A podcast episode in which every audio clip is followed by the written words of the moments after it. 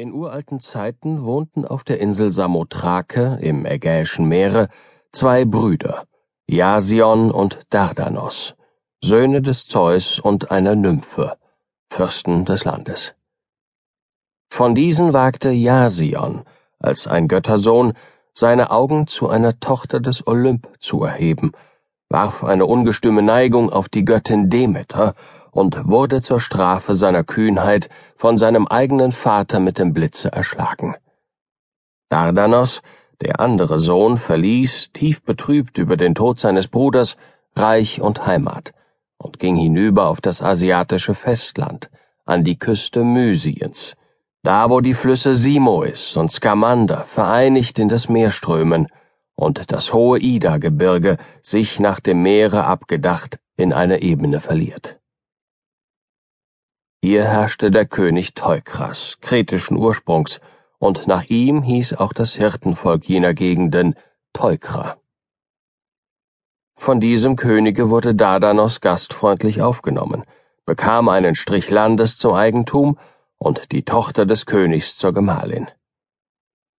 Er gründete eine Ansiedlung, das Land wurde nach ihm Dardania und das Volk der Teukra von nun an Dardana genannt. Ihm folgte sein Sohn Erichtonios in der Herrschaft, und dieser zeugte den Tros, nach welchem die Landschaft nun Troas, der offene Hauptort des Landes, Troja, und Teukra oder Dardana, jetzt auch Trojaner oder Troer genannt wurden. Nachfolger des Königs Tros war sein ältester Sohn Ilos. Als dieser einst das benachbarte Land der Phryger besuchte, wurde er von dem Könige Phrygiens zu eben angeordneten Kampfspielen eingeladen und trug hier im Ringkampfe den Sieg davon. Er erhielt als Kampfpreis fünfzig Jünglinge und ebenso viele Jungfrauen, dazu eine bunt gefleckte Kuh, die ihm der König mit der Weisung eines alten Orakelspruches übergab. Wo sie sich niederlegen würde, da sollte er eine Burg gründen. Elos folgte der Kuh, und da sie sich bei dem offenen Flecken lagerte, der seit seinem Vater Tross der Hauptort des Landes und seine eigene Wohnung war, auch schon Troja hieß, so baute er hier auf einem Hügel die feste Burg Ilion oder Ilios, auch Pergamos geheißen, wie denn das ganze Wesen von nun an bald Troja, bald Ilion, bald Pergamos genannt wurde. Ehe er jedoch die Burg anlegte, bat er seinen Ahnherrn Zeus um ein Zeichen, dass ihm die Gründung derselben genehm sei. Am folgenden Tage fand er das vom Himmel gefallene Bild der Göttin Athene, Palladion genannt, vor seinem Zelte liegen. Es war drei Ellen hoch, hatte geschlossene Füße und hielt in der rechten Hand einen erhobenen Speer, in der anderen Rocken und Spindel. Mit diesem Bilde hatte es folgende Bewandtnis.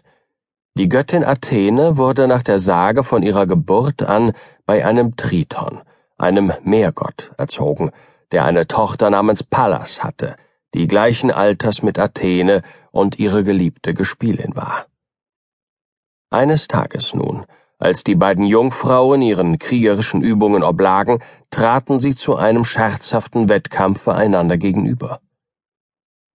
Eben wollte die Tritonentochter Pallas einen Streich auf ihre Gespielin führen, als Zeus, für seine Tochter bangend, den Schild aus Ziegenfell, die Ägis, dieser vorhielt. Dadurch erschreckt, blickte Pallas furchtsam auf und wurde in dem Augenblicke von Athene tödlich verwundet. Tiefe Trauer bemächtigte sich der Göttin und sie ließ zum dauernden Andenken ein recht ähnliches Bild ihrer geliebten Gespielin Pallas verfertigen, legte demselben einen Brustharnisch von dem gleichen Ziegenfelle, wie der Schild war, um, der nun auch Ägispanzer oder Ägide hieß, stellte das Bild neben die Bildsäule des Zeus und hielt es hoch in Ehren. Sie selbst aber nannte sich seitdem Pallas Athene. Dieses Palladion nun warf, mit Einwilligung seiner Tochter, Zeus vom Himmel in die Gegend der Burg Ilios herunter, zum Zeichen, dass Burg und Stadt unter seinem und seiner Tochter Schutze stehe. Der Sohn des Königs Ilos und der Eurydike war Laomedon, ein eigenmächtiger und gewalttätiger Mann, welcher Götter und Menschen betrog. Dieser dachte darauf, den offenen Flecken Troja, der noch nicht befestigt war wie die Burg, mit einer Mauer zu umgeben und so zu einer förmlichen Stadt zu machen. Damals irrten die Götter Apollo und Poseidon, die sich gegen Zeus, den Göttervater, empört hatten und aus dem Himmel gestoßen waren, heimatlos auf der Erde umher. Es war der Wille des Zeus, dass sie dem Könige Laomedon an der Mauer Trojas bauen helfen sollten, damit seine und Athenes Lieblingsstadt der Zerstörung trotzende Mauern hätte. So führte sie denn ihr Geschick in die Nähe von Ilios, als eben mit dem Bau der Stadtmauern begonnen wurde. Die Götter machten dem Könige Laomedon ihre Anträge, und da sie auf der Erde nicht bloß müßig gehen durften, noch ohne Arbeit mit Ambrosia gespeist wurden, so bedingten sie sich einen Lohn aus, der ihnen auch versprochen ward, und fingen nun an zu frönen. Poseidon half unmittelbar bei dem Bau. Unter seiner Leitung stieg die Ringmauer breit und schön, eine undurchdringliche Schutzwehr der Stadt, in die Höhe. Phöbos Apollo weidete inzwischen das Hornvieh des Königes in den gewundenen Schluchten und Tälern des waldreichen Gebirges Ida.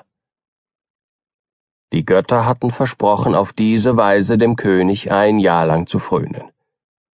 Als nun diese Frist abgelaufen war, auch die herrliche Stadtmauer fertig stand, entzog der trügerische Laomedon den Göttern gewaltsam ihren gesamten Lohn, und als sie mit ihm rechteten und der beredte Apollo ihm bittere Vorwürfe machte, da jagte er beide fort, mit der Androhung, dem Phöbos Hände und Füße fesseln zu lassen, beiden aber die Ohren zu verstümmeln. Mit großer Erbitterung schieden die Götter und wurden Todfeinde des Königs und des Volkes der Trojaner. Auch Athene kehrte sich von der Stadt, die bisher unter ihrem Schutz gestanden, ab, und schon jetzt war, einer stillschweigenden Einwilligung des Zeus zufolge, die eben erst mit stattlichen Mauern versehene Hauptstadt mit ihrem Königsgeschlecht und Volke diesen Göttern, zu welchen sich mit dem glühendsten Hasse auch in kurzer Zeit auch Hera gesellte, zum Verderben überlassen.